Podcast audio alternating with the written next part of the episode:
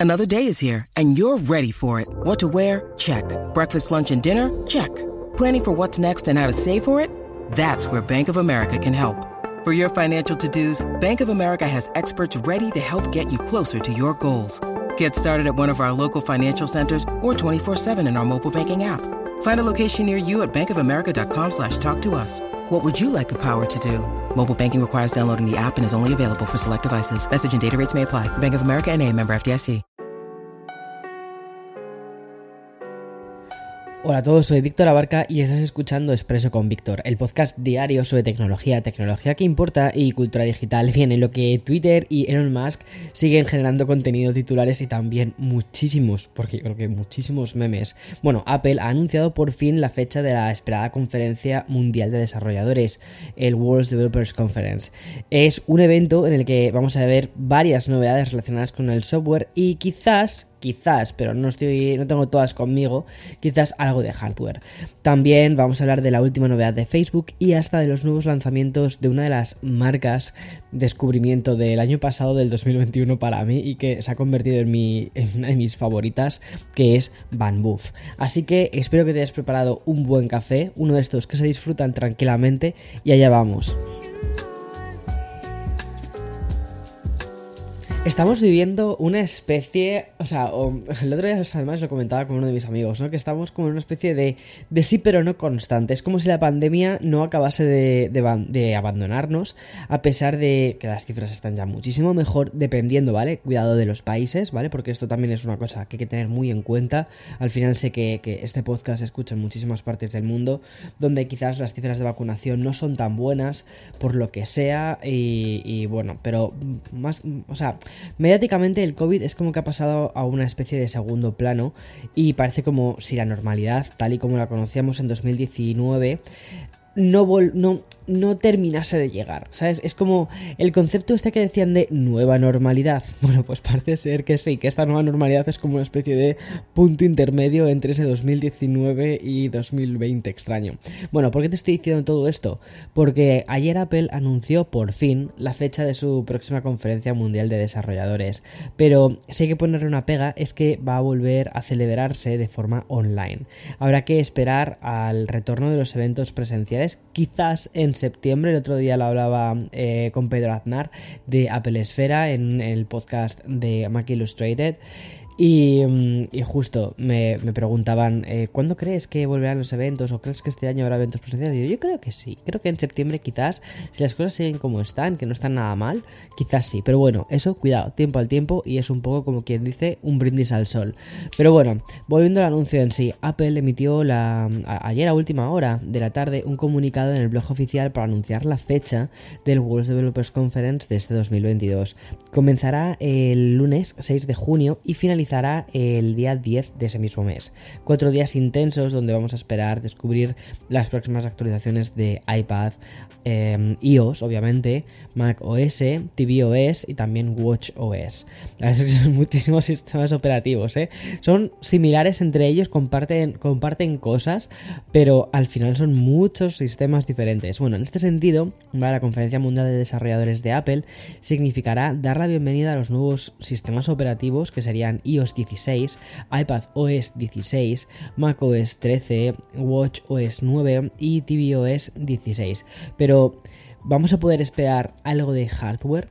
Bueno, hay algunas apuestas que sí, hay algunas apuestas que no. Eh, mira, hay gente que dice que veremos el M2 en esta, en esta conferencia. Yo soy de los que creen que no. Y también hay gente que dice que veremos un iMac de 27 pulgadas. Yo no sé, quizás eso me parece un poquitín más factible no, y que lo que lleve dentro sea un M1 Pro y un M1 Max, pero no creo que veamos el M2 hasta finales de año con el lanzamiento de eh, un MacBook Air. Te digo por qué. A, ver, aquí, aquí voy a ponerme a hablar free speech total. Eh, creo, a ver, y que tendría todo el sentido del mundo, que el M2, ¿vale? Es como, digamos, el pistoletazo de salida de una nueva generación, ¿vale? Eh, al final son generaciones de procesadores. La M1, donde hemos tenido el M1 normal, el M1 Pro, el M1 Max y el M1 eh, Ultra. Y em, no sé si quizás veremos em, un nuevo procesador, que es lo que yo creo que, veremos aquí, ¿vale? Yo creo que en esta conferencia de desarrolladores si hay algo que podamos ver, será un eh, Mac Pro, ¿vale? Que me parecería lo más lógico. Y ahí lo que veremos posiblemente sea un procesador, ya no sé que sea el, el, el Ultra Max o algo así, ¿sabes? Pero que sería un procesador muchísimo más potente y que esté a la par ya de los de, de, lo, de lo máximo, de lo máximo, máximo, máximo que haya en el mercado. Y que quizás son pues dos ultras unidos, es decir, serían cuatro, cuatro procesadores M1 Max. Pero seguiríamos dentro de la generación M1. Y después en Navidades, eh, con el MacBook Air, quizás se lance ese, ese esperado, ¿no? M, M2, pero que lo que haría sería simplemente abrir un nuevo tipo de, chip. ¿Que sería mejor el M2 que el M1 Ultra Max este posible que saquen? Pues no. O sea, creo que son cosas diferentes. A nivel de gráficas, a nivel de CPUs, a nivel de... Son cosas diferentes. Entonces creo que las dos generaciones van a convivir hasta que una reemplaza a la otra. Luego será el M2 Pro, el M2 eh, Max, el M2 Ultra. O sea, esa, esa idea, ¿no? Y que cada producto realmente encuentre su procesador ideal. Eso me parece como lo perfecto dentro de todo el, de todo el esquema de, comprensión de cómo funciona. Y que realmente no se compita, entre comillas, ¿vale? Entre procesadores, sino entre productos. Y que al final sea, vale, este es el eh, MacBook Air con M1 y ese es el MacBook Air con M2, ¿vale? Más o menos. Los eh, MacBook Pros pues eso, los MacBook Pros con un M1 Pro o Max y luego en un futuro que haya unos MacBook Pros con, M1, con M2 Pro o M2 Max y que cuando se hagan los benchmarks dentro de Apple, ¿vale? Cuando te lo ponen en las presentaciones, ¿no? Se comparen entre los mismos modelos, pero respecto a la generación anterior. Bueno, si nos fijamos además un poco, sobre todo en los antecedentes, en la Conferencia Mundial de Desarrolladores de Apple, ya ha supuesto lanzamientos como por ejemplo el del Mac Pro, el HomePod y actualizaciones de iMacs y también del iPad Pro. Pero yo creo que si alguno tiene sentido ahora mismo es el del Mac Pro.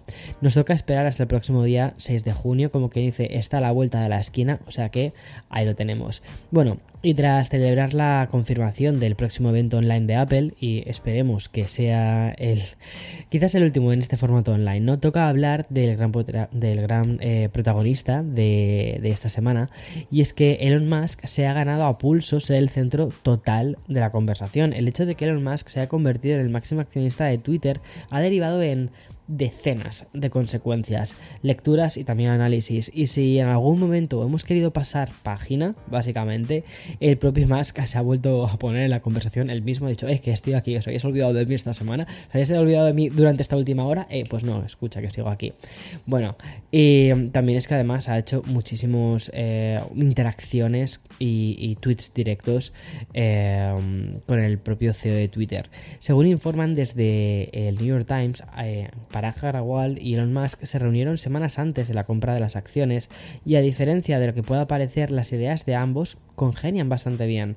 El Times se atreve con la inclusión de Jack Dorsey confirmando que las ideas de estas tres personalidades sobre el futuro de Twitter encajan bastante bien. Básicamente lo que quieren las tres partes es volver, o mejor dicho, devolver el poder de las redes sociales a, los usuarios y alejarlos un poco más de las big techs. ¿Te acuerdas de lo que te contaba el otro día de um, que había dicho también Jack Dorsey? Pues es que todo va encajando, ¿no? De hecho te lo dije en el episodio del lunes y es que estamos entrando en una fase de internet llamada la web 3 y esta se basa en una red más descentralizada y mucho más parecida a lo que a la que se vivió en la década de los 90 y también los primeros 2000. Elon Musk quiere que el nuevo enfoque de la tecnología le dé a las personas el control sobre lo que ven en las redes sociales. Y para Harawal está muy de acuerdo con esa idea. La primera consecuencia que ya deslizamos en el episodio de ayer ha sido confirmada y es que Twitter se encuentra trabajando en el botón de editar tweets. Y según explican desde la compañía, ni la llegada de Elon Musk ni sus encuestas al respecto tienen nada que ver, sino que la plataforma está trabajando en esto desde el año pasado. De momento se han limitado a informar que las pruebas van a comenzar solo en Twitter Blue. Serán meses de testeo para conocer qué funciona, qué no y cómo y qué uso se le está haciendo todo esto. Lo único que sabemos es que a través de un GIF publicado en, la, en el perfil oficial de Twitter y en el que podemos ver la opción de editar aparecería junto a otras opciones como por ejemplo la de anclar, eliminar tweet o seleccionar quién puede responder. Bueno, es muy curioso, ¿no? Cómo está evolucionando todo esto. Y bien, después de hablar de Apple y después de hablar de Twitter, toca el turno a otro de los protagonistas más recurrentes dentro de la cultura y de la industria tech, que es Tatatán Facebook. Bueno, tanto en Expreso como en el episodio especial que le dedicamos en Café con Víctor, te he ido contando cómo desde la compañía de Zuckerberg tienen la vista puesta en TikTok, ya sea como una referencia para adoptar medidas y opciones parecidas o como para competir directamente a nivel usuario. Y da igual lo que sucedió con Snapchat cuando los stories fueron replicados en Instagram. Ahora está sucediendo lo mismo con los Reels. La última novedad al respecto es la introducción de una nueva función que permitiría compartir en Facebook Reels a terceras aplicaciones. Hasta ahora teníamos la opción de compartir un contenido en diversas plataformas, entre las que estaban incluidas la propia Facebook, es decir, eso de subirlo a Reels, Instagram y que también se suba a Facebook. Pero el movimiento de Meta es especificar una función propia para Reels, obviamente con el objetivo de potenciar aún más la visibilidad de los Reels. Bueno, pues, pues curioso. En fin, voy a hacer ahora una pequeña pausa y continúo con, ya el cierre del, del programa de hoy. When you need mealtime inspiration, it's worth shopping Kroger, where you'll find over 30,000 mouthwatering choices that excite your inner foodie. And no matter what tasty choice you make, you'll enjoy our everyday low prices, plus extra ways to save, like digital coupons worth over $600 each week. You can also save up to $1 off per gallon at the pump with fuel points. More savings and more inspiring flavors make shopping Kroger worth it every time. Kroger, fresh for everyone. Fuel restrictions apply. Bueno, hoy quiero también hablar de otro viejo conocido del podcast, porque no todos los días VanMoof renueva su línea principal de bicicletas eléctricas. De hecho, no lo hacían desde hacía dos años. Los nuevos modelos comienzan con la VanMoof S5 y que tiene un marco más con, un poquito de más altura, es más recto, ¿vale? Que permitiría su uso a ciclistas de hasta más de dos metros de altura. La idea de esta nueva bici es la de hacer viajes un poquitín más largos, porque tiene como más tiene más autonomía. La otra bicicleta presentada por, por VanMoof es la A5, es decir, la S5 y la A5. Y aunque esta está más orientada a uso urbano, ambos modelos van a contar con el, con el motor de generación 5 de 250 vatios. Este nuevo mm, generación 5 permitiría cargar la batería por completo en 6 horas y 30 minutos. Siguiendo con la prestación de la batería, la S5 ofrecerá un alcance de hasta 150 kilómetros, mientras que la A5 se queda en 140 kilómetros en una sola carga. O sea, es que es que es muy fuerte, ¿vale? Todo esto. Otra novedad, además, que han querido implementar en estas nuevas bicis de VanMoof nos lleva a algo, a motivos más estéticos y, y techis. Por ejemplo, la interfaz del anillo de Halo con una pantalla LED integrada en el manillar y el soporte para teléfono con un puerto de carga USB-C. Eso está muy bien. Eso es una cosa que de hecho yo echaba de menos en mi bici porque siento o sea, me encantaría poder colocar el teléfono sin tener que comprar el, típico este coso feo, ¿no? Que, que, no sé, que no me termina de gustar. Entonces, tener un soporte así como más estético, más integrado con la bici, mola, porque además así te puedes guiar un poco más por la ciudad. Aunque no tiene una fecha de lanzamiento como tal, ambos modelos saldrán al mercado por un precio de 2.400 98 euros.